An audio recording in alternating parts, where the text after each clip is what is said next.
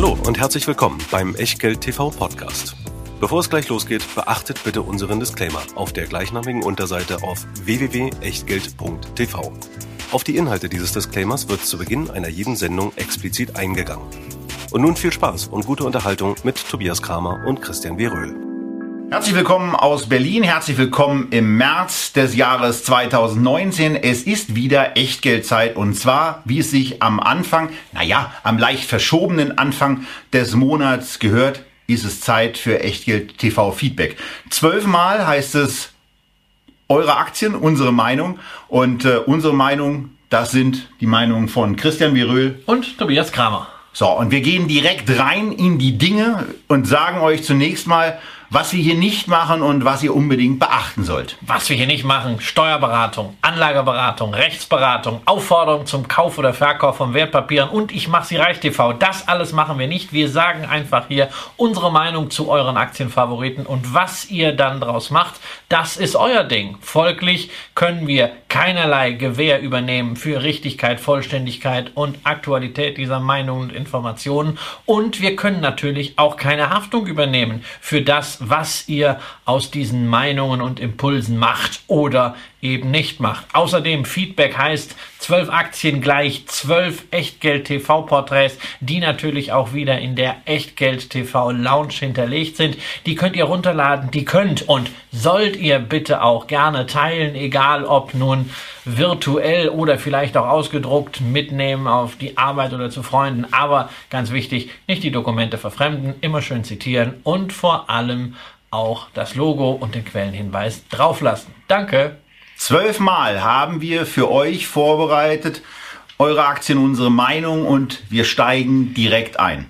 Der erste Titel, um den wir uns heute kümmern, der hat einen Kasper im Haus. Und äh, zwar einen Kasper, der dort schon viel Gutes bewirkt hat und seitdem er da ist, dem Unternehmen auch einiges äh, Positives an Momentum gegeben hat.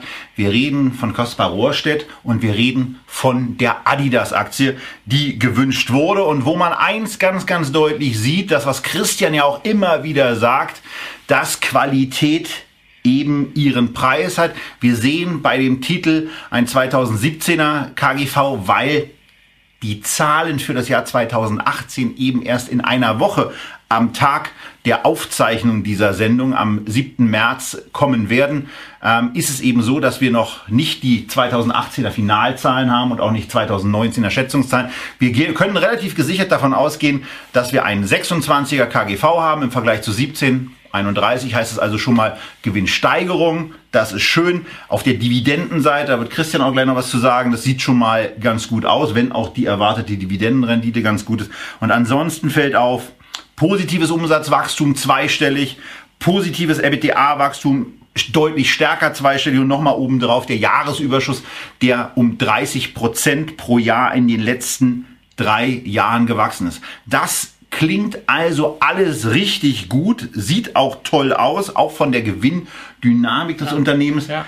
Aber man muss dann eben schon sagen, das Unternehmen ist mit seiner Leistung auch in ordentliche Bewertungssphären reingewachsen. Zu, zu Recht. Qualität hat einfach ihren Preis. Das sieht man bei der Adidas. Es ist rein unter Qualitätsgesichtspunkten. Wenn man also auch mal Wachstum nimmt, wenn man aber dazu auch Bilanzqualität nimmt, sicherlich eines der besten Unternehmen, die wir im DAX haben. Gleichwohl auch ein Unternehmen, das historisch ja immer wieder mal Durststrecken zu überstehen hatte. Die ganz alten, so wie wir beide, wenn sich erinnern, Adidas hieß eine Zeit lang mal nicht Adidas, sondern Adidas Salomon. Ähm, diese äh, Übernahme damals war äußerst unglücklich. Auch die Reebok-Transaktion war mal ziemlich unglücklich. Dann 2014, 2015 hat das Unternehmen zuletzt mal geschwächelt. Das hat sich auch damals im Kurs deutlich niedergeschlagen. Ähm, der Kurs hat sich halbiert, ähm, aber dann hat man es wie zuvor auch immer wieder geschafft, mit der Strahlkraft der Marke Adidas sowie natürlich auch mit der Innovationsfähigkeit, die scheinbar in der DNA dieses Unternehmens zu stecken scheint und auch dann Menschen wie äh, Rohrstedt anlockt, sich auch da wieder raus zu befreien. Und wie schon aus den bisherigen Löchern kommt man stärker als zuvor zurück und hat damit nun seit dem Börsengang äh, 1995 unter dem Strich in etwa dieselbe Wertentwicklung wie der große Rivale, nämlich Nike. Ähm, das also ein Unternehmen, die beiden muss man ja immer äh, parallel sehen. Das sind die beiden großen Sportartikelhersteller, wobei natürlich Nike nochmal eine andere Hausnummer ist, äh, von der Marktkapitalisierung fast dreimal so groß. Äh, vom, vom Umsatz her ist das Multiple etwas kleiner. Ähm, aber da wurden über lange Zeiten schon große Werte geschaffen und ich persönlich gehe davon aus, dass diese Werte auch weiterhin entstehen. Nur, es ist halt heute nicht 2015, wo man diese Aktie gerade in einem Tal mit einem Schnäppchenpreis erwerben kann. Das werden wir aber heute noch einige Male haben, dass man eben nicht äh, am, am Boden eine Aktie kaufen kann. Aktuell so ohne weiteres. Qualität hat ihren Preis, hat Christian schon gesagt, habe ich auch schon gesagt. Der Piotrowski-Score ist im Grunde genommen auch nochmal ein solches äh, Signal dafür, dass wir hier mit Qualität zu tun haben. Acht von neun Punkten. Wem Piotrowski nicht sagt, da einfach mal auf YouTube im Echtgeld TV Channel nachschauen. Wir haben da ein paar Sendungen zu gemacht und äh, wissen natürlich, dass das Thema euch auch unter den Nagel brennt, denn ihr wisst natürlich auch, dass das, was wir euch im Juli, August des letzten Jahres vorgestellt haben, bald eine Erneuerung hat und dann müssen wir mal gucken, wie wir dieses Thema äh, investierbar umsetzen können, ob das so ohne weiteres geht. Äh, was hier toll ist, ist sicherlich auch die lange gezahlte Dividende, 24 Jahre, auch wenn es eine schwache äh, aktuelle Rendite ist, aber Payout Ratio im unteren Bereich. Eine Sache muss man hier aber eigentlich abschließend sagen.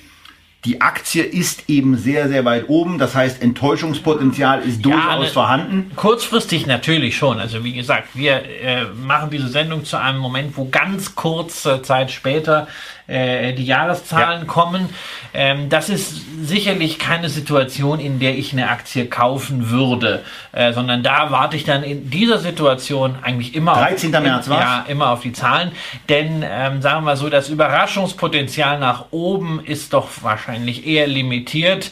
Ähm, wenn Rohrstedt irgendwie an der falschen Stelle zuckt oder sich räuspert, kann das auch mal ganz schnell auf diesem Niveau einfach mal einen Tag 5% runtergehen, ohne dass deswegen gleich bei Adidas die nächste Krise ausbrechen muss. Das heißt, wenn man da etwas machen möchte, wenn man da rein möchte, dann lieber mal bis, Vorlage nach der, bis nach der Vorlage der Zahlen warten. Und ansonsten aber vielleicht auch nicht ganz so klein, klein denken, äh, 5% weniger oder 5% mehr. Für mich ähm, ist dieses Thema Lifestyle, Wellness, Healthness, Being Well, also Gesundheit, gesundes Leben mit Sport sehr, sehr eng verknüpft. Das wird meiner Ansicht nach in Zukunft weiter zunehmen. Und dann ist die Frage, wie man als Anleger davon profitieren kann. Natürlich, man kann sich irgendwelche Aktien von Fitnessketten reinlegen, von Fitnessgeräteherstellern, also wie zum Beispiel einer Technogym oder dieses Franchise äh, Planet Fitness ähm, sehr, sehr, sehr gut gelaufen. Aber man kann das auch über die beiden großen Sportartikelhersteller spielen. Die werden, das hat die Vergangenheit gezeigt, immer wieder mal schwächeln. Es war in der Vergangenheit übrigens so, wenn der eine gerade geschwächelt hat, hat der andere äh, eine Boomphase, was nicht heißt, dass sie auch nicht beide mal eine Boomphase haben können, wie momentan. Ähm, aber in ein langfristiges Portfolio gehören diese beiden rein. Exzellent geführte Unternehmen mit exzellenten Brands. So, und wenn wir die Sendung nicht ausufern lassen wollen, dann müssen wir uns ein bisschen auf die fünf Minuten konzentrieren. Adidas ist also ob der Qualität jetzt gleich mal ein bisschen länger ausgefallen. wir haben so schlechte Unternehmen auch noch dabei. ja, aber einem so guten Unternehmen, das wir zum ersten Mal überhaupt in der Feedback-Sendung haben, ne, nach äh, 14 Monaten Feedback, äh, dem musste man auch mal ja. ein bisschen Zeit einräumen. Für mich das Fazit bei dem Unternehmen kann man haben, wenn man es hat, herzlichen Glückwunsch, muss man aber aktuell definitiv nicht eine Frage sehen wir gerade und die würde ich gerne äh, doch beantworten. Kurz. Wieso gilt Adidas als zyklisch? Ja, zyklischer Konsum, das ist die Brancheneinteilung schematisch, wie sie vorgenommen wird, nach Global Sector Classification. Das ist ein Klassifizierungsstandard und da ist es einfach zyklischer Konsum, weil man ja Sportschuhe nicht unbedingt braucht. Nicht zyklischer Konsum ist das, was man unbedingt braucht, das ist Essen und Trinken. Witzigerweise steht da auch Tabak dabei und ob man das braucht oder nicht, gut, darüber haben wir schon des Öfteren diskutiert, aber das nur zur Abgrenzung. Was ihr da oben seht, diese Branchenbeschreibung, sind keine redaktionellen Informationen unsererseits, sondern das ist streng schematisch das, was in der Datenbank der Global Sector Classification abgelegt ist. Und jetzt sind wir quasi angekommen in den 80ern. Damit herzlich willkommen zur ZDF-Hit-Parade und zu Peter Schilling. Der hat ein Lied gemacht, das ging und hieß Major Tom. Und um Major Tom geht's jetzt, um den Vorstandschef von Airbus Industries, von Airbus SE, Thomas Enders. Der hat dieses Konglomerat, was auf äh, viel staatlicher Unterstützung auch äh, aufgebaut war und ein sehr, sehr kompliziert zu führendes und auch zu steuerndes Unternehmen ist, weil politische Interessen immer dazu führen, dass an merkwürdigen Orten produziert werden muss und irgendwelche Teile dann durch ganz Europa geflogen werden müssen, um Flugzeuge zusammenzubauen. Das klappt bei Airbus ziemlich gut. Gut, die haben einen relativ großen ähm, Irrtum in den letzten Jahren hergestellt, der sich aber sehr, sehr angenehm äh, auch fliegt als Gast, der A380. Da wurde jetzt ja gerade bekannt gegeben, dass man dieses Flugzeug nicht weiter produzieren wird. Wenn man da auf den Kurs schaut, könnte man auf die Idee kommen, dass das auch ordentliche Auswirkungen hatte. Die Aktie ist im Jahr 2018 von seinem Hoch um 28 Prozent gefallen, in seinen Jahrestiefständen dann gedreht und seitdem, seit Ende Dezember, um beachtliche 40 Prozent gestiegen. Ist das nur, ist, oder ist das wirklich zurückzuführen auf den A380 oder ist es ein Zusammenspiel von A380, Zyklik ja, und äh, natürlich viel, Da ist natürlich viel Erleichterung drin, dass man unter dieses ja, Missverständnis, diese Fehlkalkulation A380 jetzt endlich einen Schlussstrich gezogen hat. Ähm, eventuell wahrscheinlich ja der Steuerzahler, wie man jetzt lesen konnte, auch noch auf Verlusten daraus sitzen bleibt, ja, Krediten, die dafür projektbezogen äh, ausgereicht wurden. Ähm, also bei so einem hochpolitischen Unternehmen läuft Politik normalerweise immer dagegen. Hier wahrscheinlich da laufen, da bleiben auch noch ein paar andere Anleger auf Verlusten sitzen, die nämlich geschlossene Fonds die mit diesen Flugzeugen die gekauft haben. Die natürlich sowieso, aber ähm, es ist natürlich ähm, bei einer solchen Aktie schon so, wann immer man zweifelt, dass der Wirtschaftsboom weitergeht, äh, dann haben wir hier eine überproportionale Reaktion nach unten. Das haben wir im letzten Jahr gesehen. Jetzt, wo das Aufatmen quasi mit Beginn des Jahres 2019 eingesetzt hat, ist man wieder entspannt. Äh, Entsprechend stark ging es hier jetzt nach oben äh, auf ein neues Allzeithoch, womit sich eine wirklich erfolgreiche Unternehmenshistorie jetzt allmählich krönt. Bewertung kann man immer darüber diskutieren, wie muss man einen Flugzeughersteller bewerten. Kurzfristig ist das Geschäft relativ zyklisch. Es können dann, wenn den Fluggesellschaften äh, das Geschäft wegbricht, Orders auch wieder storniert werden. Ja, wenn die Fluggesellschaften nicht zahlen können, ist das toll äh, wenn man Verträge hat, aber äh, sie nutzen einem da nichts. Und bei Fluggesellschaften wissen wir ja, ähm, die gehen öfters mal pleite und dann können sie eben nicht zahlen. In Amerika zählt ja quasi Chapter 11 Gläubigerschutz quasi schon zum Geschäftsmodell einer Fluggesellschaft, das so regelmäßig alle 10 bis 15 Jahre durchzuziehen. Ähm, das ist natürlich ein Risiko, wenn man Kunden hat, äh, die tendenziell eine schlechte Zahlungsmoral äh, in, in schwierigen Zeiten haben. Aber wenn man es auf der langfristigen Achse sieht, alle Prognosen gehen davon aus, dass der Luftverkehr weiterhin deutlich zunimmt. Zunimmt in einem Maße, wo man sich ernsthaft fragt, wie die bestehende Flughafeninfrastruktur da zum Beispiel mithalten soll. wir reden jetzt nicht über den Berliner Flughafen, sondern wir reden auch über Flughäfen, die tatsächlich schon existieren. Ich finde, wir sollten über den Berliner Flughafen überhaupt und, im, reden. und im Betrieb sind. Ähm, Fakt ist und aber, Luft, Luftfahrt wird weiterhin ein Boomsegment bleiben ähm, wegen, weil Menschen reisen wollen und natürlich auch wegen der Geschäftsreisen. Ähm, Fluggesellschaften sind immer im Auge des Taifuns. Es ist schwierig, da Geld zu verdienen. Wenn man sich da beteiligen will. Entweder mit Flughäfen, das ist das eher defensivere Infrastruktursegment, oder mit Flugzeugbauern. Davon gibt es nur zwei. Ähm, deshalb kann man auch, solange die beide so sauber geführt sind und solange die sich in ihrem Duopol so wunderbar kommod doch eingerichtet haben, äh, kann man sich schwer vorstellen, dass sie jetzt plötzlich ein faires KGV von 10 haben sollten. Die sind momentan von beim KGV ungefähr gleich bewertet. Das heißt nicht, dass die Aktien nicht deutlich runtergehen könnten, aber das ist sicherlich momentan nicht die Situation zu kaufen. Auf jeden Fall dabei bleiben und wenn man im Aviation Bereich, wie es heißt, nichts hat und man möchte da rein, einfach mal darauf warten, dass so eine Airbus-Aktie ja auch relativ schnell wieder unter 100 sein kann. Ja, das ist richtig. Ansonsten ist ja vorzuheben, dass es für einen ja auch kapit sehr kapitalintensives Geschäft, was so ein Flugzeugbau nun mal mit sich bringt, eine ganz, ganz beeindruckende Bilanzstruktur ist und äh, auch eine vor allen Dingen beeindruckende Cash-Position, die man bei Airbus hat. Also wenn ihr gerade im Auto unterwegs seid und nur den Podcast hört, fahrt mal rechts ran, ladet euch die Seiten, ähm, die wir auf der Internetseite von Echtgeld TV dazu bereitstellen, herunter als Mitglieder der Lounge und ihr werdet sehen, dass die Marktkapitalisierung zwar bei 88 Milliarden liegt, aber der Enterprise Value trotz einer Verbindlichkeitenposition von 10 Milliarden nur bei 74 Milliarden ist. Also da liegen irgendwo noch 24 Milliarden Cash rum oder sind abrufbar, wie auch immer. Das ist für ein solches Unternehmen sehr, sehr beeindruckend und auch ungewöhnlich. Also von daher braucht man sich ob der Verschuldungssituation Nein. da äh, keine Gedanken zu machen, weil wir hier gerade noch eine Einrede, äh, eine Eingabe vom Stefan bekommen haben, ähm, der der mich da als zu kritisch sieht, äh, weil natürlich auch viele Synergien aus dem, aus dem Projekt A380 gehoben worden sein. Also zunächst mal, äh, nicht falsch verstehen, ich finde es ein ganz, ganz tolles äh, Flugzeug, wenn ich da Gast bin, aber ähm, äh, da ich persönlich auch äh, Menschen kenne, die an der Produktion äh, und im Produktionsprozess von Airbus mit beteiligt waren, die würden dieses Thema Synergien und positive Effekte und das, was an, ähm, was an Merkwürdigkeiten in diesem Projekt passiert ist, deutlich höher gewichten als die positiven Auswirkungen, die ein schlecht verlaufenes Projekt im Grunde genommen auch haben kann, wenn man bestimmte äh, Dinge realisiert äh, hatte. Und von daher äh, überwiegen da beim A380 leider äh, die negativen Sachen. Aber das Kapitel ist ja jetzt beendet und wird oder wird jetzt zumindest beendet und von daher äh, steht für Airbus ähm, ja sieht es zumindest ganz gut aus, denn das Unternehmen scheint da wirklich gut aufgestellt zu sein. Ja.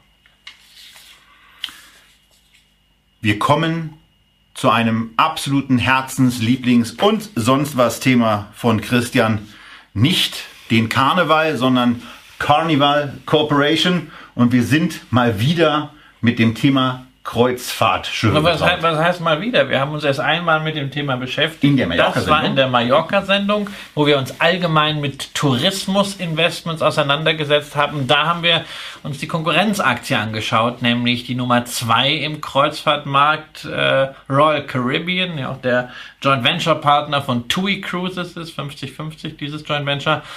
Ähm, der Marktführer hingegen in diesem Segment ist äh, Carnival. Ja, und wenn man sich die Kursentwicklung von Carnival anschaut über die letzten zehn Jahre oder auch die Ergebnisentwicklung, dann muss man natürlich schon sagen, tja, also das Kreuzfahrten, das absolute Boom-Segment des Tourismussektors sind, kann man nicht unbedingt erkennen. Nicht? Also der Kurs ist gerade mal irgendwie 20 Prozent höher und wir haben ja immer als Vergleichsmaßstab Anfang 2008, also dazwischen die natürlich Finanzkrise, aber dann zehn goldene Jahre. Tja, und beim Ergebnis die Aktie ging es auch gerade mal von 3 Dollar auf 5 Dollar rauf in über 10 Jahren. Das ist für so ein Boom-Segment ein bisschen wenig, aber ganz offen, es wundert mich nicht.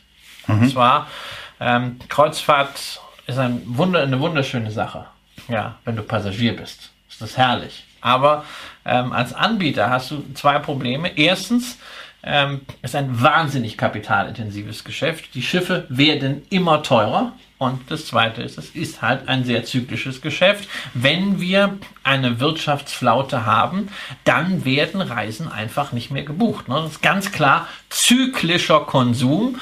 Und ähm, ja, bei der Kostenstruktur reicht es dann schon, wenn plötzlich äh, 10% der Gäste wegbleiben, äh, dass die Marge kräftig erodiert. Genau, und dann passiert nämlich etwas, dass der Umsatz vielleicht um 2, 3 Milliarden nach unten geht, aber dann können auch 1,5 äh, bis 2,5 Milliarden äh, von dem EBITDA ganz, ganz schnell futsch sein und bei 5,34 Milliarden Dollar, die das Unternehmen an EBITDA in einer solchen starken Konjunkturphase ja jetzt aufgebaut hat, mit einer im Übrigen auch relativ beeindruckenden Marge, also äh, Risiken hin oder her, aber das ist schon äh, beachtlich, 28,3 Prozent EBITDA-Marge zu erwirtschaften.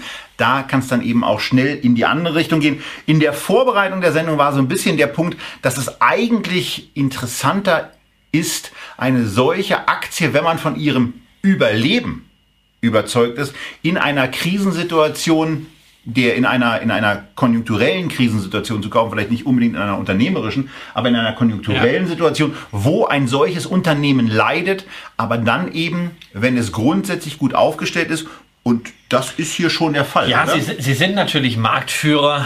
Sie sind auf allen Kontinenten vertreten. Den Satz noch zu Ende gestärkt hervorgehen kann. Ja. Und dann, dann sind wir genau in der Situation, ja. dass man dann eben auf einem auch deutlich ermäßigten Kurs, der bei ja. 40, 30 oder auch 20 liegen kann, eine Aktie zu einem brutal höheren KGV kaufen kann, wo dann aber auch wieder Potenzial nach oben da. Das ist, das ist so wie äh, auch diese Las Vegas Aktien, Las Vegas Sands oder Win, ja, die kaufst du mit einem KGV von 100 oder einem negativen KGV, äh, ähm, wenn es wirklich schon, ja, vielleicht noch nicht ums Überleben geht, aber äh, es doch kräftig an die Substanz geht.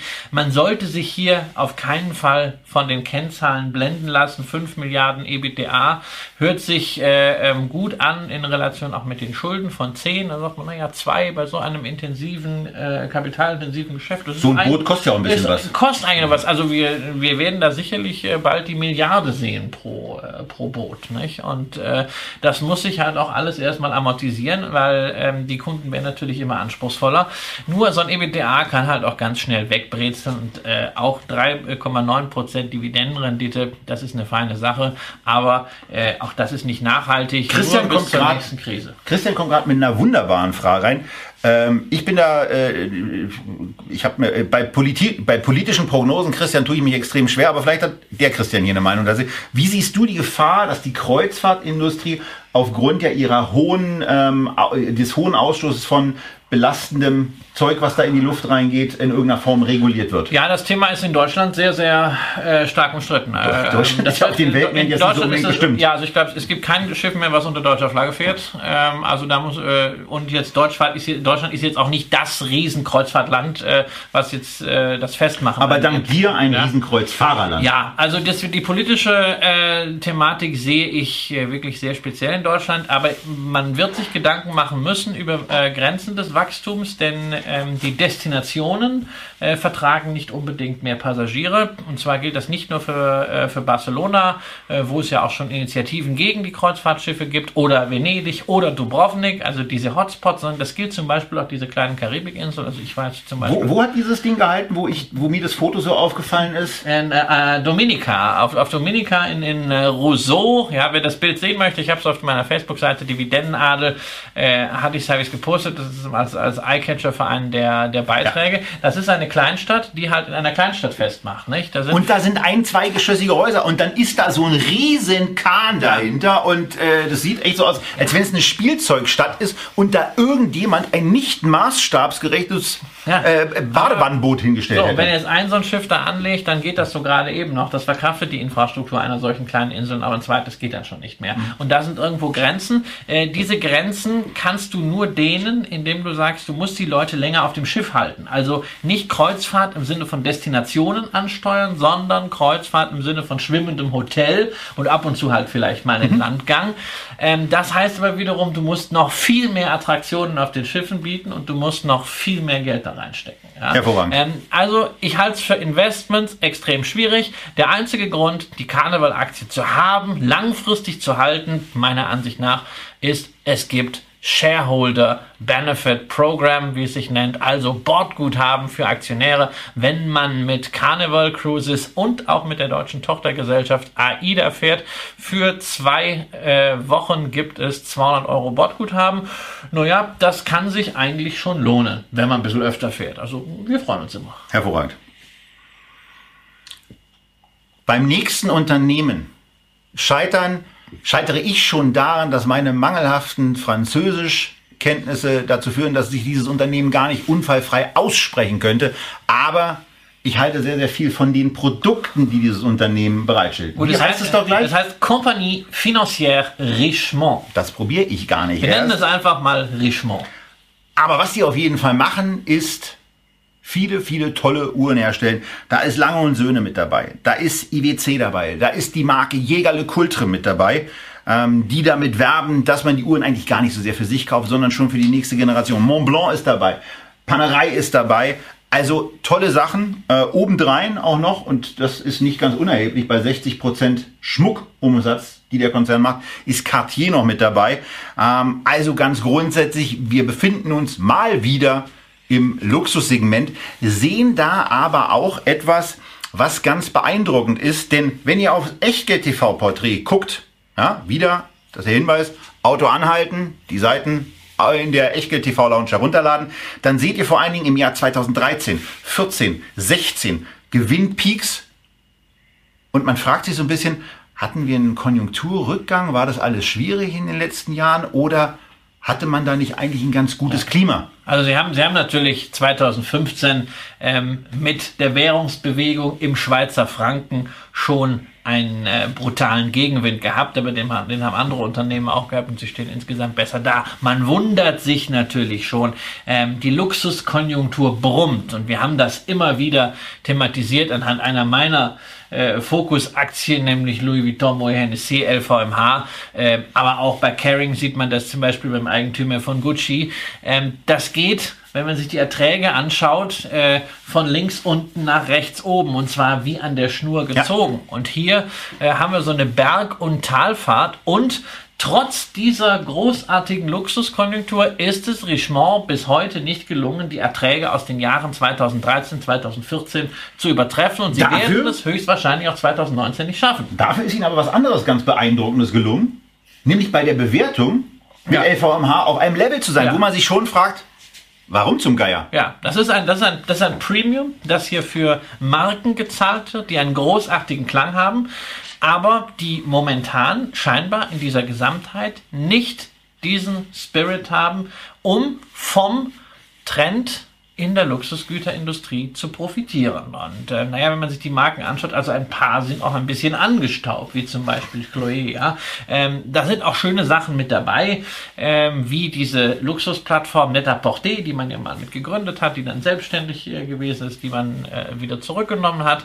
Ähm, da sind schon gute Elemente drin. Ich habe irgendwie den Eindruck, das passt alles nicht so recht zusammen. Vielleicht ist manches auch zu klein, hat zu sehr Boutique-Charakter. Louis Vuitton ist ja nun doch schon äh, etwas größer größer. Deswegen meiner Ansicht nach eine Aktie, äh, die zwar vielleicht für den einen oder anderen tolle Produkte herstellt, die ich persönlich aber nicht brauche. Wenn ich auf Luxus setzen will, dann LVMH und wenn man dann noch irgendwelche Beimischungen haben möchte, äh, Tiffany im Schmuckbereich und ja, wenn man denn unbedingt Gucci dabei haben möchte und noch ein paar andere, dann natürlich auch Kering.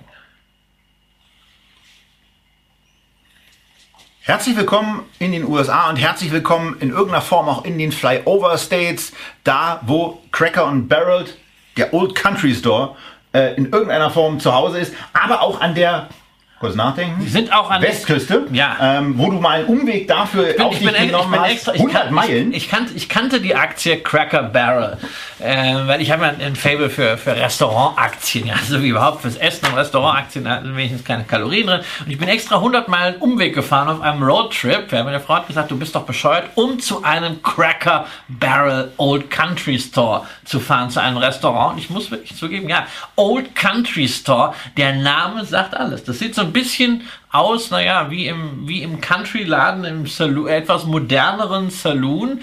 Äh, sehr viel Holz, alles sehr schwer. Ist es wirklich Holz oder ist es dieses, äh, ja, diese Holzoptik? Ja, vermutlich ist es die Holzoptik. Also ich glaube, die Amerikaner faken sowas ja alles. Ähm, das Essen war nicht gefaked, also zumindest der Geruch. Du kommst rein und es riecht einfach schon mal nach 4000 Kalorien pro Mahlzeit. Ja, es riecht nach Fett, es riecht nach Fleisch. Ähm, ganz großartig. Also überhaupt nicht, da reden wir nicht über Wellbeing und sowas. Da kauft man sich die Adidas-Schuhe Schuhe, ähm, weil einfach die Gelenke dann ein bisschen besser mitfedern, wenn man das zu viel gegessen hat. Aber auch damit macht Adidas Umsätze. Ne? Nein, Scherz beiseite. Das ist etwas, was irgendwie scheinbar trotzdem das Lebensgefühl der Amerikaner trifft. Wir haben damals da nichts gegessen, weil es war uns einfach zu viel und zu schwer.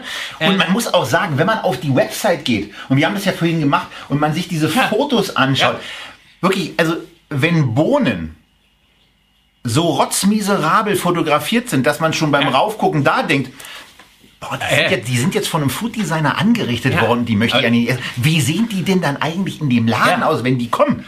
Ja, also wer, Aber- mal, wer mal in Omaha ist, sollte in, in Warren Buffets Aber- Lieblingssteakhouse gehen. Ganz furchtbar. Aber man muss natürlich sagen, nicht immer ist der persönliche Geschmack ein guter Ratgeber. Bei Vapiano war es das natürlich. Aber, ne, hallo, Vapiano, äh, ganz wichtig, Restaurant kann man auch hochprofitabel machen. Jetzt kommen wir zum eigentlich Spannenden. Ähm, über das Essen kann man geteilter Meinung sein bei Cracker Barrel, wobei es hat gutes All-American Food. Aber über den unternehmerischen Erfolg, da kann man nicht streiten. Ähm, das geht auch von links unten nach rechts oben. Hochgradig beeindruckend.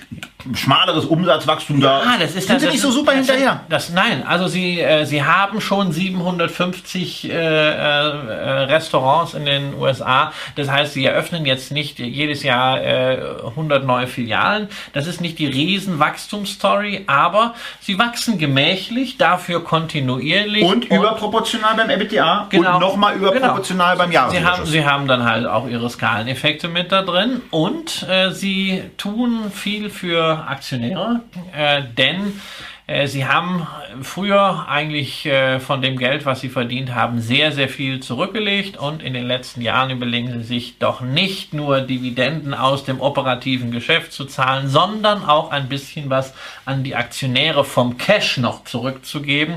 Deshalb gibt es regelmäßige Sonderdividenden inzwischen. Diese Sonderdividenden führen dazu, dass das Payout Ratio auf 100 Prozent geht.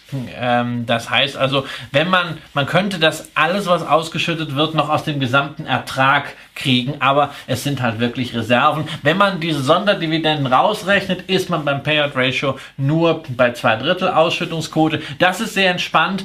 Ähm, mindestens genauso wichtig ähm, die Nachhaltigkeit der Dividende. 17 Jahre kontinuierlich erhöht, über 25 Jahre Dividende nicht gesenkt. Also ähm, das ist auch etwas für in Anführungszeichen Dividendenjäger, die jetzt mal nicht auf irgendwelche Finanzprodukte im AG-Gewand schauen wollen, sondern einfach mal auf ein operatives Geschäft, eine ordentliche Rendite. Das könnten dieses Jahr auf Basis des aktuellen Kurses 5,8 Prozent werden. Die Frage ist, kommt da drüber noch viel hinaus? Wir haben KGV von 17,4. Wir haben jetzt nicht die Riesenwachstumsfantasie, aber Aber eigentlich es mal- wächst. 20 Genau. Läden werden pro Jahr neu eröffnet. Dafür ist das Ja. Umsatzwachstum möglicherweise ein bisschen zu gering eigentlich. Ja. Aber auf der anderen Seite, es ist zumindest eins da. Ähm, und äh, muss man ja auch mal sagen, wenn man so 750 Läden hat, 3 Milliarden Umsatz macht, heißt es pro Geschäft im Grunde genommen äh, 4 Millionen Euro, die an Umsatz kommen. Das sind pro Tag dann um die 11.000 Dollar, die umgesetzt werden müssen. Gut, da geht noch ein bisschen was für Möbel weg. Genau, das aber so eine- 9.000, so 9.000 müssen es dann, die müssen eben trotzdem in irgendeiner Form verfressen werden. Aber Christian, sind auch die Möbel ganz Das ist, wichtig. ja, ich finde ich find das interessant. So 80 Prozent machen sie wirklich äh, mit dem klassischen Restaurantgeschäft, aber 20 Prozent ist der Store und da kann man tatsächlich quasi die Einrichtung des Restaurants für zu Hause kaufen. Also nicht nur das äh, äh, Besteck und die Teller, nein, also vor allen Dingen Möbel, äh, so diese klassischen Südstaaten äh, Holzschaukelstühle beispielsweise. Man kann auch wunderbar Die einen sagen yeah, die anderen kaufen. sagen oh je. Man kann auch amerikanische Kunst kaufen, so diese, diese Ja, amerikanische Kunst. diese naive patriotische Malerei. Ganz großartig. Also ich muss sagen, es ist ein, ein äh, All-American Company und äh, sie machen das, was sie tun, authentisch. Sie machen es richtig gut. Es ist ein Nebenwert, natürlich mit 4, mit 4 Milliarden. Das ist nicht S&P 500. Das ist etwas, wenn ihr sagt, Mensch, ich möchte mal ein bisschen was Exotisches haben, was richtig Dividende bringt, muss nicht großartig Wachstum Und eine sein. schöne Ergänzung aber mal eine schöne Ergänzung. Genau, auch mal vielleicht ein Restaurant, was jetzt keine Immobilienfirma und kein Financial Engineering Spezialist ist, so wie McDonalds und dafür mit KGV 30 bewertet wird, sondern jemand, der einfach Restaurants betreibt. Und zwar auch nicht als Franchise, sondern zack, direkt auf eigene Rechnung. Und wenn wir schon bei, äh, bei kalorienreichem Essen sind, dann ist jetzt der geeignete Zeitpunkt, auch mal zu hochprozentigen Getränken rüberzugehen. Und damit sind wir bei Diageo, die viele, viele, viele Marken haben, hochprozentiges verkaufen äh, und dann auch noch die widerlichstes, das widerlichste Bier oder wie du vorhin ja in der Vorbereitung gesagt hast, diese komische Plörre äh, mit in ihrem Portfolio haben, nämlich Guinness. Ja. Es gibt bestimmt Leute von euch, die es mögen. Fühlt euch da Ja. nicht persönlich angegriffen. Wir finden es beide Mh, widerlich ist, glaube ich, eine adäquate Beschreibung. Ich glaube, ich hatte, der, der äh, Finanzrocker war äh, da mal unterwegs und ich glaube, er hat tatsächlich ein Foto gepostet von sich mit einem Guinness. Ja, da habe ich gedacht, mein Gott. Das ist hätte er ja eher mit, mit, mit dem Foto. Geschmäcker, von- Geschmäcker sind unterschiedlich und wenn der Daniel gerne Guinness Ja. trinkt, sagen wir da auch Prost. Vielleicht Ja, mag er das aber es gibt, Urquell. es gibt Menschen, die das trinken. Was wir in den Live-Sendungen ja dann gerne danach äh, noch mit euch als Live-Zuschauer zu uns nehmen. Also, wenn ihr das auf YouTube seht, es gibt Ah. regelmäßig von Echtgeld TV auch Live-Sendungen, wo wir auch eine Q&A-Session noch danach haben. Aber wir sind jetzt wieder zurück bei Diageo. Ja, also, aber es gibt natürlich auch Marken, die einen gewissen Klang haben, wie zum Beispiel Smirnoff, wie zum Beispiel Captain Morgan oder Baileys oder Talisker Whisky oder Marius Müller-Westernhagen. Casamigas. Also, das Ach wäre so, dann eher George ja, Clooney. ja, gut, aber Johnny Walker muss natürlich auch Johnny, sein. ja, ich bin nicht so der Westernhagen. Ich weiß, wir Fan. sprachen schon darüber. Ja, ja, ja, ja. Ich glaube, das ist, das ist so wie mit Dortmund und Schalke. ne? Man ist entweder Grönemeyer oder Westernhagen. Ähm, ja, und dann natürlich Casamigos. Äh, das ist die äh, von George Clooney mitgegründete Tequila-Firma, die man vor 15 Monaten für einen Milliardenpreis übernommen hat. Ähm, das zeigt auch so ein bisschen das, naja, sagen wir mal, Dilemma von Diageo. Das Standardgeschäft ist natürlich jetzt nicht so wahnsinnig wachstumsstark gewesen, äh, weshalb man dann natürlich äh, entweder neue Marken starten muss. Das hat man äh, früher auch äh, sehr erfolgreich geschafft. Zum Beispiel dieses Thema äh, ähm, Smirnoff Ice, diese Alkopops. Äh, das war mal ein Riesenbusiness, da wurde richtig Geld mit verdient. Ähm, jetzt hat man aber äh, in der Vergangenheit doch eher zugekauft. Das sieht man bei Diageo auch ganz gut Genau. in der Bilanz. Wir haben äh, 4 Milliarden EBIT und wir haben dagegen stehen äh, 12 Milliarden Verbindlichkeiten. Ähm, das ist der Bereich, wo es langsam grenzwertig wird. Und weil wir jetzt recht stabile Erträge hier haben, kann man sagen, okay, bei einem solchen Unternehmen, das nicht zyklisch ist, ne, nach dem Motto gesoffen wird immer, ist das okay. Aber man sollte sich hier dieses Risikos bewusst sein. Ansonsten ist natürlich klar, das ist schon eine Qualitätsaktie. Da sieht eigentlich alles sehr, sehr sauber aus. Auch hier wieder produzierendes Unternehmen, 34% EBITDA-Marge. Das muss man erstmal schaffen. Die Qualität allerdings wird auch gut bezahlt mit dem 23er KGV. Äh, Dividendenrendite, Zuverlässigkeit maximal, 20 Jahre Dividende nicht gesenkt. Das ist purer Dividendenadel.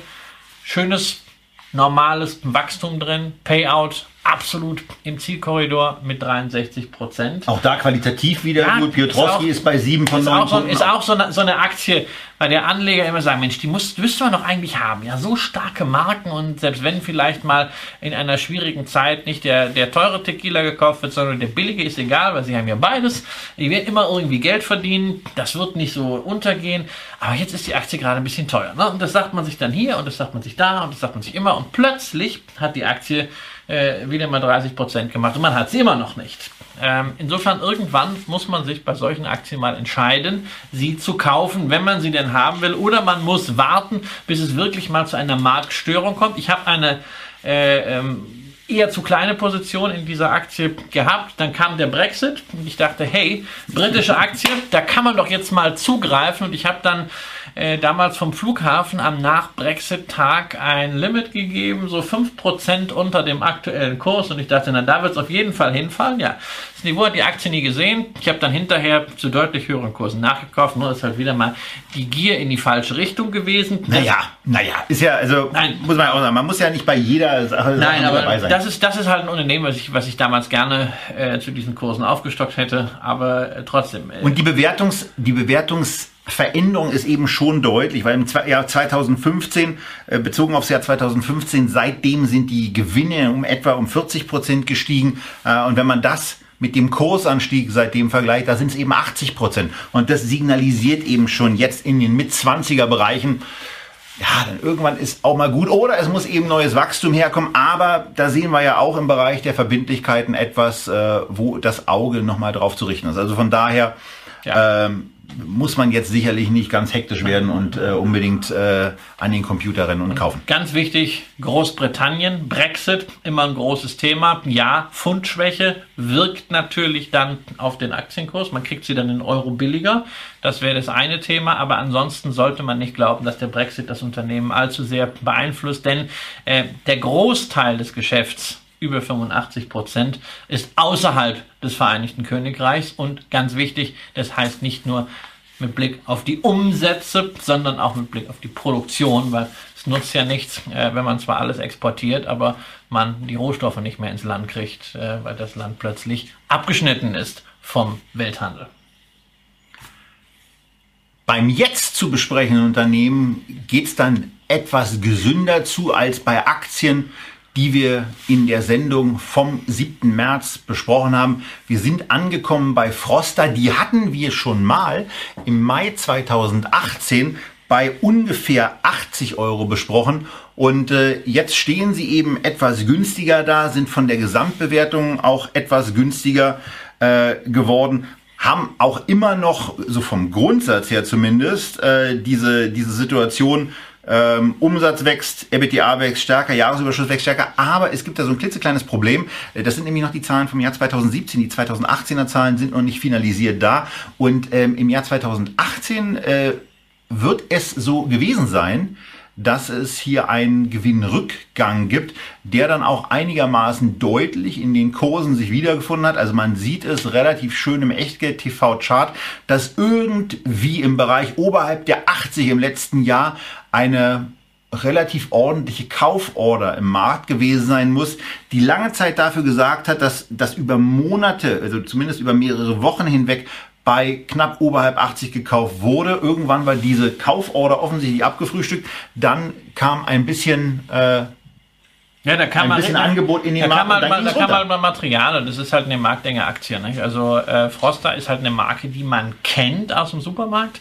Ähm, trotzdem, wir reden hier am Ende nur über eine halbe äh, Milliarde Marktkapitalisierung. Wir reden nur über eine halbe Milliarde Euro Umsatz. Wir reden auch über eine Aktie, die nur sehr knapp Genau, die die Umsatz sehr, sehr, sehr, sehr, sehr knapp. Wir haben, wir haben hier äh, durchaus immer wieder Tage drin, da geht an allen deutschen Handelsplätzen äh, weniger als 50.000 Euro in dieser Aktie, weil sie eben sehr, sehr fest platziert ist, nicht nur bei der Familie Ehlers äh, als Hauptaktionär, sondern auch, äh, ich nenne es mal Friends and Family, weil es doch sehr viele Leute gibt, die diese Aktie seit langer Zeit haben und überhaupt keinen Grund sehen, sie zu verkaufen, weil sie vom Unternehmen überzeugt sind. Äh, und zwar aus zwei Gründen. Oder Einerseits- auch wie hier sofort Kommentare schreiben, die Sachen schmecken einfach gut. ja, die Sachen schmecken gut und das hat ja auch einen Grund, äh, weil Froster sich äh, vor einigen Jahren auf das Reinheitsgebot äh, verpflichtet hat, nämlich keine Zusatzstoffe da drin zu haben. Das heißt, du hast wirklich äh, what you see and what you read is what you get. Anders als bei dieser Lebensmittelampel, die ja jetzt äh, von Frau Klöckner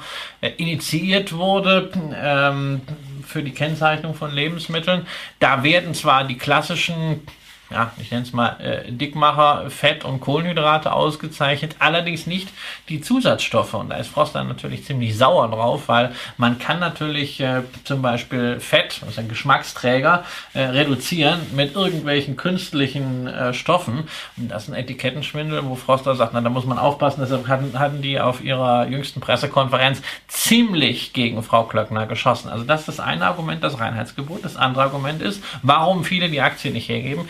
Forster hat über lange Zeiträume einfach geliefert. Dividende seit äh, 15 Jahren niemals gesenkt, gelegentlich erhöht. Dieses Jahr wird die Dividende konstant bleiben, 1,60 Euro. Das heißt, der Ertragsrückgang äh, von 23,8 auf 20 Millionen Euro, ähm, der wird als Delle interpretiert. Man hat ja ohnehin nur eine relativ geringe Ausschüttungsquote von unter 50 Prozent in den letzten Jahren gehabt, kann sich das also locker leisten und man geht davon aus, dass man den Grund für die Gewinnrückgänge im letzten Jahr nun abstellen kann. Der Grund war, dass deutliche Preissteigerungen beim Einkauf, insbesondere von Fisch, nicht sofort durchgeroutet werden konnten an den Handel, an den Verbraucher. Ähm, da geht man davon aus, dass man das nun aber kann. Das Reinheitsgebot ist natürlich auch wiederum ein Argument dafür, warum Preismacht gegenüber dem Handel bei Froster tendenziell höher sein könnte als jetzt bei anderen Lebensmittelproduzenten. Ansonsten die Aktie jetzt im Bereich von 20 ganz okay eigentlich bewertet. Ja. Und es ist eben ein Unternehmen, was eine sehr, sehr treue Gemeinde an Kunden hat. Und irgendwann wird man diese Themen dann auch wieder in den Griff kriegen. Hier muss man natürlich ausdrücklich darauf hinweisen, dass ähm, das Thema limitiertes Kaufen und limitiertes Auftragserteilen, also auch wenn ihr euch von der Aktien trennen, trennen wolltet, äh, extrem wichtig ist. Denn äh, wie Christian schon gesagt hat, an den Börsen passiert da nicht so viel. Also äh, habt vielleicht einfach mal zwei, drei Tage Geduld, wenn ihr ein ähm, nicht so ambitioniertes äh, und ja. eher niedrig gepreistes Limit einfach rein, dass die Aktie ein bisschen schwanken darf ja. und ihr dann ausgeführt werdet. Ja, also ich meine, wir haben heute Kurse von äh, 63. Man kann da auch mal ein Limit runterlegen, knapp unter 60 ja, oder knapp über 60. Ähm, es ist aber wirklich etwas, ähm, das zur Beimischung des Depots ist das muss man langfristig dabei haben. Das ist jetzt nicht wirklich äh, äh, für den schnellen Euro geeignet und es ist natürlich auch nicht ein Basisinvestment wie beispielsweise die Nestlé, die wir ja im Aktie des Monats Depot haben. Ja, was wollte ich machen? Ich musste sie ja kaufen. Wir sind beim größten Halbleiterhersteller der Welt. Wir sind auch bei einem Unternehmen angekommen, was unter Bewertungsgesichtspunkten auf den ersten Blick einfach attraktiv wirkt. 12er KGV auf einer 19er Ebene, 12,4er KGV auf 2018. Wir sehen Wachstum in den letzten drei Jahren 8,6 beim Umsatz, 12,6 Prozent beim EBITDA und nochmal stärker 22,6 Prozent beim Jahresüberschuss. Wir sehen eine sensationelle EBITDA-Marge von 45,7 Prozent. Man muss dabei sagen, wir reden hier nicht über ein Internetunternehmen, was quasi äh, keine Grenzkosten hat, ähm, wenn zusätzliche Erlöse reinkommen, sondern die produzieren ja wirklich etwas. Die produzieren ja diese Halbleiter. Also das ist hochgradig beeindruckend, was Intel hier macht. Obendrein sind sie zumindest äh, Dividendenadel. Ähm, sie erhöhen seit fünf Jahren wieder ihre Dividendenzahlen, aber vor allen Dingen seit 25 Jahren haben seit 25 Jahren nicht gesenkt. Die Dividendenrendite ist mit 2,4 Prozent gut. Da ist man erstmal in der Situation, dass man sich denkt, was für ein tolles, attraktiv gepreistes Unternehmen. Und man sucht so ein bisschen nach den Risiken, die unter anderem in der EBITDA-Marge liegen könnten. Denn also bei so etwas. Ja, also viel Steigerungspotenzial ist da nicht mehr. Ne? da muss dann schon wieder beim Umsatz Ja, dann natürlich Halbleiter, Schweinezyklus ist auch immer äh, so ein Thema. Ähm, ich tue mich mit der Aktie einerseits sehr leicht, andererseits sehr schwer. Ähm, schwer deshalb, äh, weil ich sie nicht wirklich inhaltlich beurteilen kann. Ich weiß, sie machen Chips, das war's dann aber auch. Ja, äh, Prozessoren, sonst was, also kann ich jetzt noch viel Bramborium drumherum stricken, äh, mehr Substanz kommt da nicht raus. Ähm, leicht tue ich mich deshalb, wenn ich, weil ich bei solchen Unternehmen, von denen ich vom Geschäft nicht mal den geringsten Zugang habe, einfach auf die Zahlen gucke. Und diese Zahlen sind sehr gut und zwar nicht erst seit heute, sondern dauerhaft. Dazu kommt, wenn ich mal zurückdenke, seit wann ich mich mit Computern beschäftige. Ich glaube, das ist so seit 1989. Ja, da gab es immer ganz viele Firmen, so Amstrad und sowas, ja, alles, alles Mögliche. Wenn ich auf Phobis und so hatte ich Computer. Und, aber überall ne, tauchte am Ende Intel. Die waren immer drin. Ja, die waren immer drin. Es gab so viele Zyklen, dann war das modern, dann kam jenes, ja. Und immer war irgendwie Intel. Das muss ja ähnlich sein wie bei einem anderen Halbleiterhersteller, den wir hier schon mal in der Sendung hatten. Irgendwas müssen die richtig machen. Ja, die müssen also in der Lage sein, ihre unternehmenseigene DNA in die verschiedenen IT-Zyklen doch immer so weit reinzukriegen, dass sie Gewinne machen. Und zwar wieder Gewinne höher als je zuvor. Insofern ist es eine Grundsatzfrage, möchte man sich in diesem Halbleiterbereich, in diesem Technologiesegment mit einem Blue Chip engagieren, ein Blue Chip, der überdies eine ordentliche Dividende hat, eine saubere Bilanzstruktur oder sagt man, naja, also wenn ich so wenig Ahnung von dem Geschäft habe, dann will ich es nicht. Ja. Dann sollte man es lassen. Ansonsten ist Intel ein schönes Basisinvestment, ja. was sicherlich nicht diese Chancen bietet, wie zum Beispiel eine Infineon mit hochspezialisierten Chips oder auch eine Nvidia, aber damit auch eben nicht dieses Risiko, dass man auf zwei, drei Trends gesetzt hat, die dann doch nicht nachhaltig sind äh, und am Ende mit dem Ofenrohr ins Gebirge schaut. Und wir haben ja auch ausreichend äh, Chipfirmen gesehen, die nur noch ein Schatten ihrer selbst äh, waren und dann am Ende sang- und klanglos verschwunden sind oder übernommen wurden. Äh, das Risiko ist bei Intel sicherlich eher gering. Ähm, was übrigens die niedrige Bewertung angeht, das Unternehmen scheint das auch so zu sehen. Sie haben in den letzten acht Quartalen für über 20 Milliarden Euro, äh, Dollar Aktien zurückgekauft. Ähm, das sind immerhin knappe 10 Prozent äh, der Marktkapitalisierung. So, und kann man bei der Bewertung eigentlich auch machen? Also das ist mal so ein Fall, wo man nicht sofort denkt, was macht denn der Vorstand da? Na. Weil auf Basis eines, eines 12er KGVs Aktien zurückzukaufen, das drückt dann eben auch das Vertrauen in das eigene Unternehmen auf. Und da kann man dem Vorstand an der Stelle auch nicht den Vorwurf machen, dass er zu teuer sich engagiert. Zumindest dann, wenn er in den Folgequartalen, das ist ja hier erkennbar passiert, in den Folgequartalen ergebnistechnisch abliefert. Und wir bleiben in den USA, wir bleiben auch bei I und wir sind im Stammsitz eines Unternehmens, was namentlich eben Illinois Toolworks heißt. Stammsitz war Illinois. Ach nee, wie Das- bist du da nur drauf gekommen? Der Und erste- was machen die? Der, die, die, machen ma- wahrscheinlich die, Werkzeuge. die machen irgendwelche, die machen, machten, machten irgendwelche Tools.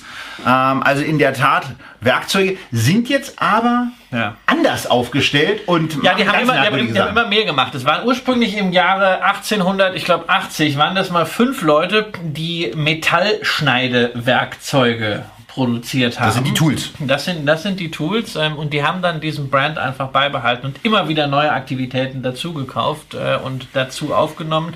Und inzwischen ist das ein Konglomerat, was eine gewisse Ähnlichkeit vielleicht mit äh, äh, 3M hat. Nicht, weil der Fokus genau derselbe ist, aber ähm, weil auch die Anwendungen, die bedient werden und die Sektoren sehr, sehr breit gefächert sind. Wir haben eigentlich alles dabei, was irgendwie mit Kleben, Befestigen und Werkzeugen zu tun hat. Möglichst spezialisiert, es sind 50.000 Mitarbeiter, die ganz, ganz unterschiedliche, hochspezialisierte Anwendungen fertigen. Zum Beispiel ähm, diese ähm, ähm, Getränkeverpackungen, kennst du, wo man Dosen oben mit so einem, mit so einem äh, Plastikring zusammenführt, so ein Sixpack, da ist oben so ein Plastikring dran. So etwas macht zum Beispiel Illinois Toolworks. Ja, vorhin hattest du auch noch den Einfüllstutzen genannt, den ein, sie der, auch machen. ein, der Einfüllstutzen für das Auto vom Tank, das äh, stellen sie auch her. Automobilindustrie insgesamt 23 Prozent Umsatzanteil. Das ist aber auch schon der größte Sektor. Da sieht man also, das ist riesig breit diversifiziert. Dann sind sie zum Beispiel in Teilbereichen ein Wettbewerber unserer Rational AG aus dem MDAX. Großküchen stellen sie her bzw. rüsten sie auch aus. Ähm, sie machen Getränke und Lebensmittelverpackungen.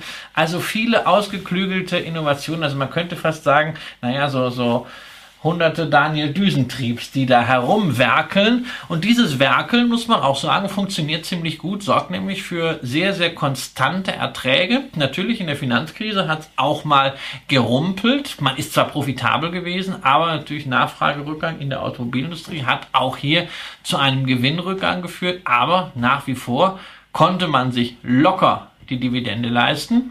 Illinois Toolworks ist ein Dividendenaristokrat und zwar einer, der mal von der Bewertung her nicht komplett ausgereizt ist.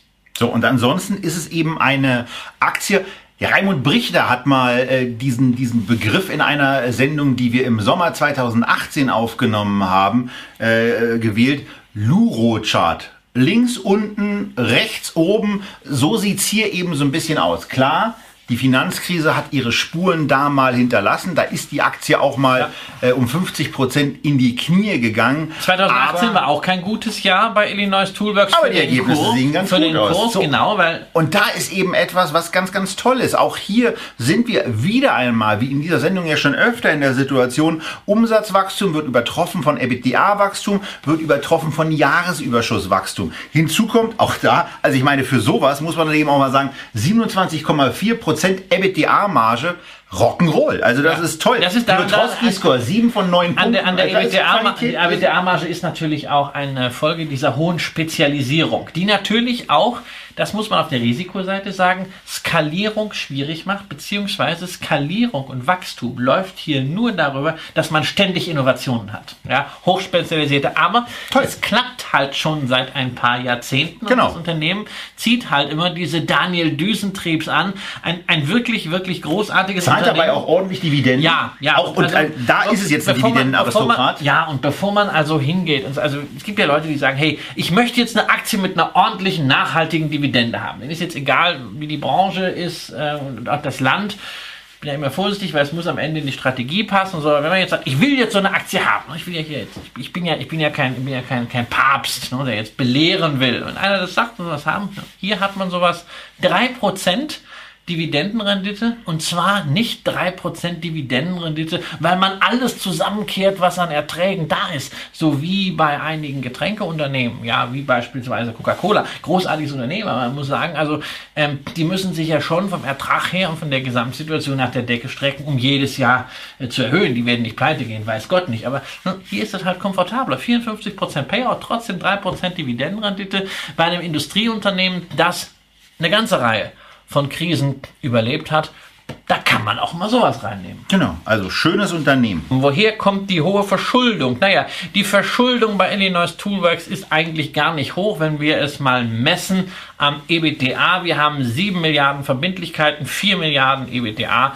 Na, das ist noch entspannt, aber natürlich das Eigenkapital. Naja, nur 3 Milliarden Eigenkapital.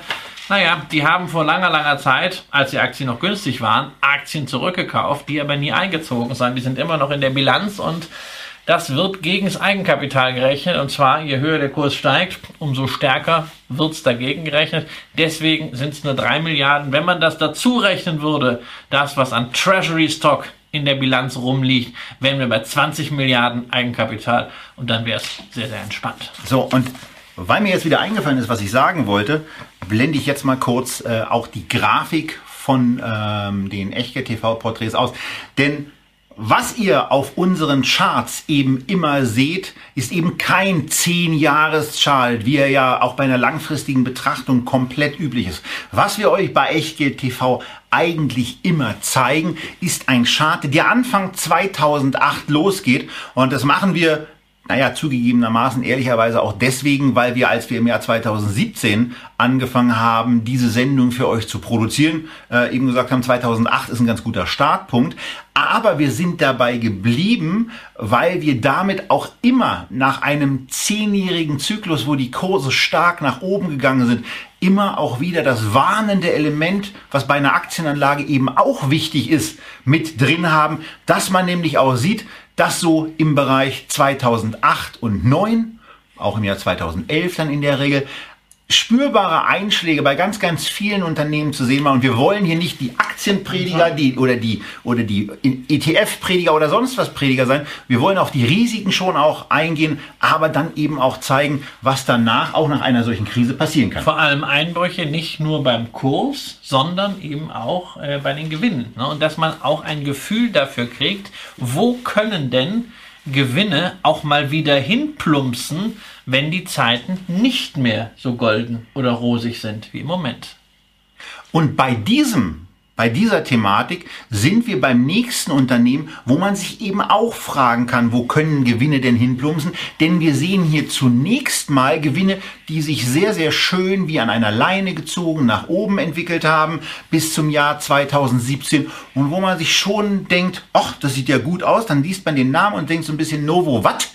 Was haben wir hier vor?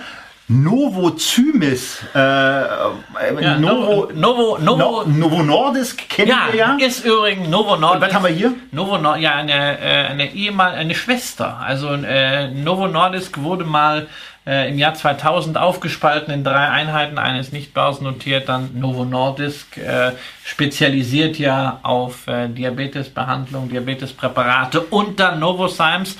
Die sind spezialisiert auf Enzyme. Oh, was? Enzyme. Machen- Proteine.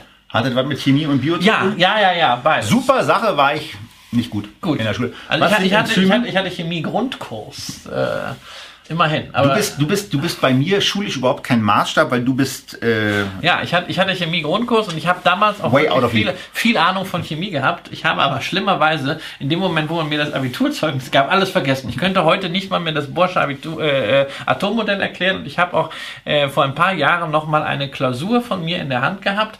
Äh, äh, da hat der Lehrer ernsthaft reingeschrieben, also ich will jetzt nicht, ich will jetzt nicht auf die Kacke hauen, da steht wirklich dran, bravo, jetzt hast du den Stand eines Chemiestudenten im zweiten Semester erreicht. Ja, ich konnte nicht glauben, dass ich das geschrieben habe. Ich habe mich ernsthaft gefragt, habe ich das bei Bernd Schnitter abgeschrieben? Ne? Der, der konnte nämlich Chemie, Mitschüler von mir. Aber äh, jedenfalls nein, es ist, äh, was, machen, was machen Enzyme? Enzyme sind nichts anderes als, als Beschleuniger oder Katalysatoren für chemische Reaktionen, biochemische Reaktionen, also um etwas in Gang zu setzen, biochemische Prozesse in Gang zu setzen. Wo haben wir biochemische Prozesse? Zum Beispiel in der Arzneimittelherstellung, zum Beispiel natürlich in allem, was mit Materialforschung zu tun hat, aber natürlich auch in der Nahrungsmittelindustrie. Also ähm, ja, quasi eine Art Zulieferer für eine ganze Reihe von äh, Industrien, äh, wobei die Klassifizierung eigentlich gar nicht so klar ist. Ne? Diese Enzyme sind ja Riesenmoleküle und Novozymes selber positioniert sich als Biotech-Unternehmen, Biotechnologiefirma. Der Global äh, Industry Classification Standard ist allerdings nicht ganz so glamourös und sagt, na, das ist Grundstoffe, nämlich Spezialchemie. Der Kapitalmarkt wiederum meint, äh, es ist Biotechnologie, zumindest wird es bewertet wie Biotechnologie. Wir sehen hier ein Kursgewinnverhältnis von 25, was eigentlich gemessen an der Historie der letzten fünf Jahre schon niedrig ist. Denn der, die Spannweite, in der die Aktie bewertet war, ist 21 bis 35. Und warum? Nun, weil Enzyme für viele Prozesse in der Forschung in der Materialwirtschaft sehr wichtig sind und weil Novozymes eine marktführende Stellung dabei einnimmt. Zwei Drittel aller Forschungsausgaben, die im Enzymbereich weltweit getätigt werden, kommen von Novozymes. Das ist annähernd konkurrenzlos. Allerdings muss man sagen, ja, Qualität hat ihren Preis, aber Qualität sollte sich auch in Zahlen widerspiegeln. Da muss man sagen, haben wir so eine doch ja nahezu logarithmisch abflachende Wachstumskurve. ja, äh, das, das ist in der Tat äh, richtig. Und äh, da sieht man dann eben auch daran, dass das Unternehmen damit ganz offensichtlich so seit 2015 beschäftigt ist, denn so richtig von der Stelle gekommen äh, ja. ist der Kurs da nicht. Äh, es sei denn natürlich, man ist äh, mutig gewesen, Ende 2016 bei Kursen ja. von unter 230 dänischen Kronen mal eingestiegen. Ähm, aber hat man jetzt halt einen Spekulationsgewinn äh, kapierte äh, von, dieses Unternehmen damals von, 16, auch nicht. von 16 Prozent gemacht. Also man, man kann hier über die Qualität des Unternehmens äh, nicht ernsthaft diskutieren. Wir haben 19 Jahre in Folge steigende Dividenden. Allerdings ähm, natürlich auf einem recht geringen Renditeniveau, was aber auch mit der Bewertung zusammenhängt, nicht mit dem Payout. Immerhin 42 Prozent gehen raus. Wir haben eine blitzsaubere Bilanz, ja, so was die Schuldenseite angeht, als auch äh, großes Thema immer im Pharma- und Biotech-Bereich Goodwill, ja, äh, immaterielle Firmenwerte, die da angesetzt werden. Da haben wir hier gerade mal 9% Goodwill. Sensationell, also es ist wirklich sauber. Nur ähm, es ist halt einfach so, da wurde in den Jahren 2009 bis 2015 ein Riesenschluck aus der Bewertungspulle genommen, ähm, den das ganze Geschäft... Es wird ja auch meine, meine Bewertungspulle ja, nimmt, gibt das Geschäft nicht her. Ähm, und es gibt ja immer zwei Möglichkeiten, wie eine Überbewertung korrigiert werden kann an der Börse. Entweder wenn man richtig schlechte Nachrichten bringt, dann haut es mal kräftig runter oder ähm, ja, die Wachstumskurse flacht ab und so langsam nähern sich dann im Rahmen einer Seitwärtsbewegung des Kurses äh, fairer Wert und, und Börsenwert einander an. Und das ist der Prozess, den wir hier erleben. Ich persönlich bin der Meinung, wenn ich die Wachstumsraten sehe, auch beim Gewinn in den letzten Jahren, es gibt jetzt auch keinen Ansatzpunkt, warum das deutlich mehr werden sollte. Da ist noch ein bisschen Annäherung vonnöten und bei aller Qualität, da sehe ich anders zum Beispiel als bei Novo Nordisk keinen Grund, warum man das jetzt kaufen müsste. Zehn Unternehmen haben wir besprochen, zwei bleiben noch übrig und eins von diesen zweien kommt aus Finnland. Wir sind im hohen Norden Europas angekommen und jetzt bei etwas, was relativ leicht zu verstehen ist, nicht so einfach zu verstehen ist, warum das Unternehmen da so erfolgreich ist, aber Papier ist etwas, was weiterhin gebraucht wird. Christian hat sich in der Vorbereitung der Sendung schon darüber beschwert, dass er das Gefühl hat, äh, unendliche Mengen von Papier in Form von Zeitschriften, von Werbematerialien und so weiter zu bekommen. Äh, bei mir ist es so, dass ich am UPM-Chart auf einmal nachvollziehen konnte, was ich in meiner anderen Firma, der Zertifikateberater GmbH, auf einmal auf der Kostenseite hatte, nämlich steigende Papierpreise, die in der Tat ab dem Jahr 2016 für uns schon äh, zu spüren waren. Ähm, und lustigerweise haben wir auch im Jahr 2018 mitbekommen, dass es eine gewisse Entspannung zu geben scheint, die dann für UPM eben nicht so richtig gut ist. Dennoch, wir haben hier ein Unternehmen, was klasse bewertet ist. 2018er KGV von unter 10. Für 2019 wird jetzt ein KGV von 12 erwartet. Also da ist das Thema Ergebnisrückgang schon in irgendeiner Form mit drin. Tolle Dividendenrendite, die seit ähm, 23 Jahren ermöglicht wird, weil das Unternehmen seitdem Dividende zahlt. Ob die Dividendenrendite immer so hoch war, ist eine andere Frage. Aber nicht gesenkt seit 10 Jahren, seit 5 Jahren darüber hinaus immer erhöht. Aktuell 5%. Und auch hier ist zumindest bezogen noch, muss man dazu sagen, bezogen aufs Fiskaljahr 2018. Ab 2019 wird es dann wohl anders aussehen. Beim Umsatz ein kleines Wachstum, beim EBITDA ein größeres und beim Jahresüberschuss wieder mal ein größeres. Auch für die Qualität des Unternehmens birgt ein Piotrowski-Score, der sieben von neun Punkten beinhaltet. Das dürfte auch mit den 2019er Zahlen dann mal ein bisschen schlechter werden. Aber hier haben wir ein qualitativ tolles Unternehmen aus Finnland. Ja, also einer der größten Waldbesitzer in äh, Nordeuropa, größter Papierproduzent Europas, wirklich auch fokussiert auf das Thema Papier für äh, Magazine, ist also kein Klopapier. Ne? Also wer in diesen Hygienebereich geht, der ist da bei äh, SCA bzw. Essity dann gut aufgehoben. Aber hier haben wir es halt äh, mit Papier zu tun in der Forstwirtschaft. Äh, dazu Etikettendruck, also Zellstoff ist hier nicht so wichtig. Sowie ein wachsendes Segment mit inzwischen 25 Prozent. Alles rund um ähm, Bioenergie, äh, inklusive Wasser äh, äh, Energie, ähm, wer einen Forst hat, der hat da auch Wasserläufe und man hat sich also dann damit beschäftigt, wie kann man daraus Energie generieren, hat sich auch dann an Unternehmen hier beteiligt. Ähm, das konnte man auch aus den Cashflows ganz gut, man hat es vor allen Dingen nicht mit Schulden gemacht, denn das Unternehmen hat netto keinerlei Schulden, ist also auch da sehr, sehr gesund aufgestellt, um auch mal ähm, eine schwierigere wirtschaftliche Situation, in der vielleicht weniger Prospekte rumgeschickt werden und weniger Magazine verkauft werden, äh, zu überstehen. Ähm, insofern auch das wieder ähnlich wie Cracker Barrel, eins von den Unternehmen, äh, wo man einfach äh, sagen kann, ist jetzt nicht die Riesenwachstumsstory, aber für Anleger, die Hochdividendenwerte in Anführungszeichen suchen, also ausschüttungsorientierte Anleger, die eine ordentliche Dividendenrendite haben möchten, die aber auch in einem zugrunde liegenden Geschäft tatsächlich erwirtschaftet werden kann, nachhaltig und die nicht nur gerade mal fett draufsteht aufgrund irgendwelcher Verzerrungen, äh, die sollten sich ein solches Unternehmen anschauen. Äh, und 5% äh, Dividendenrendite, die muss man ja auch mit anderen Investments erstmal verdienen. Also ich denke auch jeder, der überlegt, jetzt irgendwie 100% Eigenkapital in eine Wohnung in Berlin zu stecken, der kann halt auch mal gucken, ob er nicht lieber Wald in Finnland kauft. Ne? Ja, also der Wald in Finnland in ruft wenigstens auch nicht an und äh, man hat auch, man muss, man wird auch nicht enteignet. Ja, wobei das sind, also anderes Thema, aber das Enteignen wird ja, wird ja im Zweifelsfall auch ähm, teuer bezahlt. Also genau. es ist ja keine Enteignung, ja. Es ist Nein, ja ein, ist äh, ein staatlich legitimierter Abkauf, wenn es dazu kommt. Also, aber äh, gut, äh, äh, dieses Maß an Dürseligkeit äh, das ist Berlin, ne? wird dann mit großer Wahrscheinlichkeit dann eben doch nicht erreicht.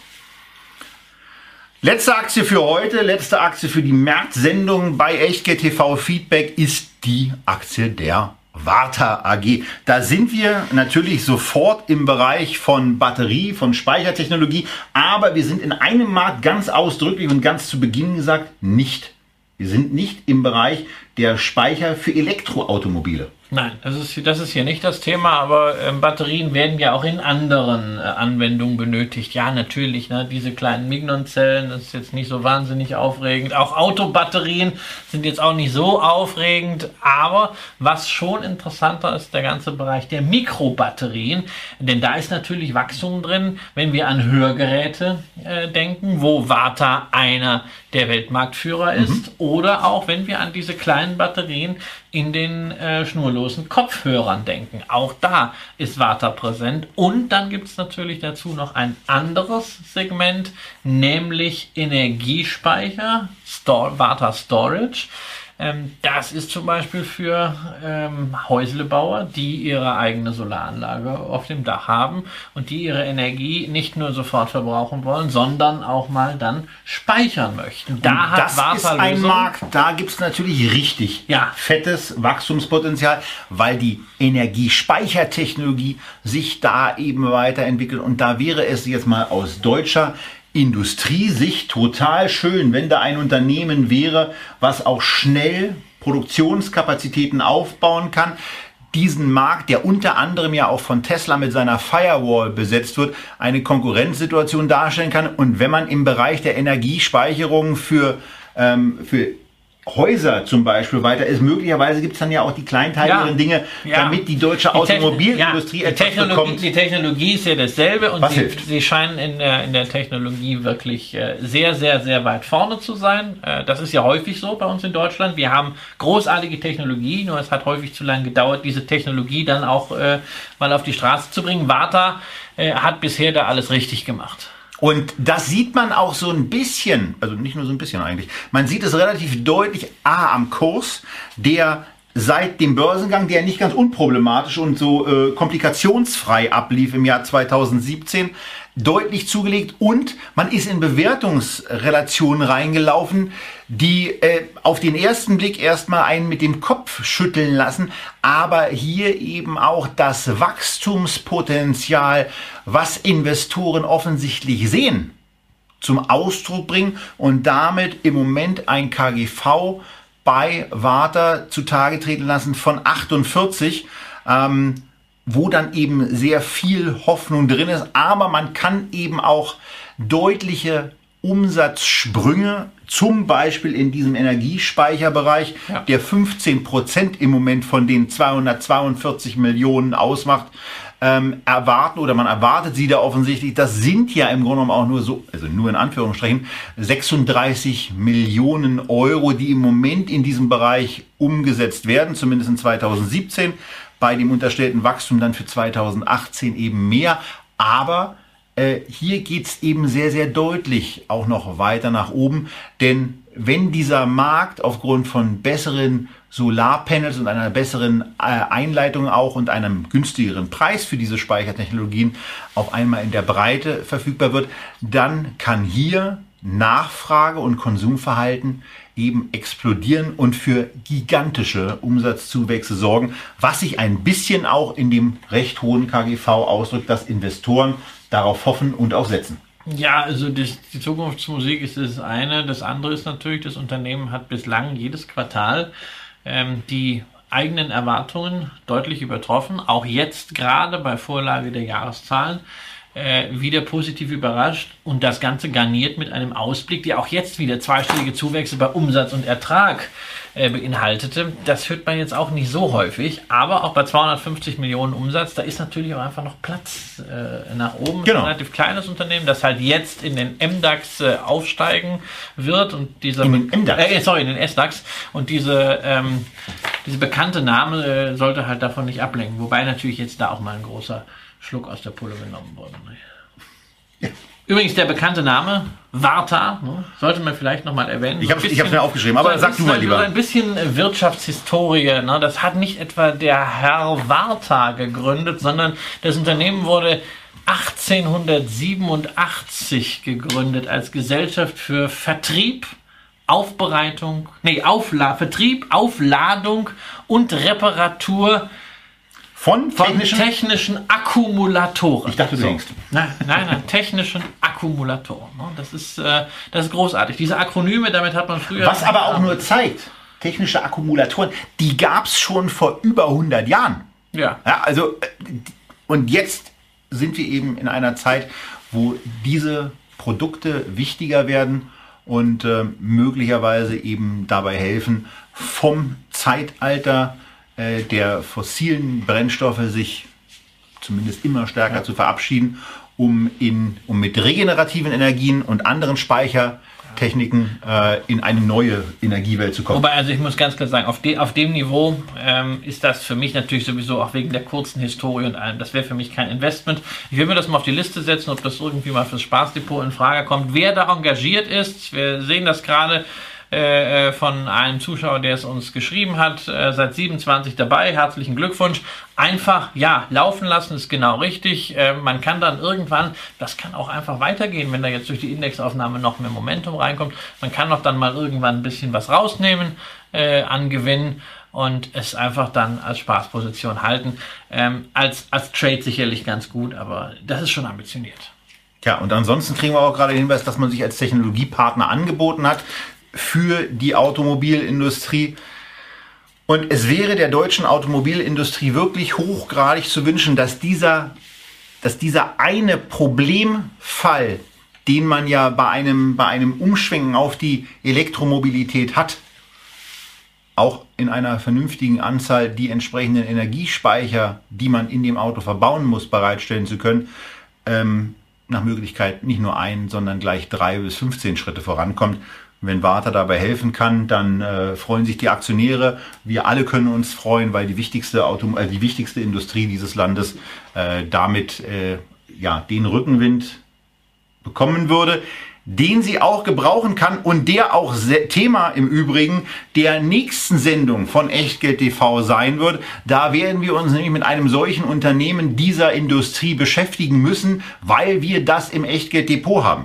So, das soll's aber für heute mit Echtgeld TV Feedback gewesen sein, denn wir sind mit zwölf Aktien durch und sagen an dieser Stelle äh, Tschüss und bis zum nächsten Mal bei Echtgeld TV, dann Echtgeld TV Aktie des Monats.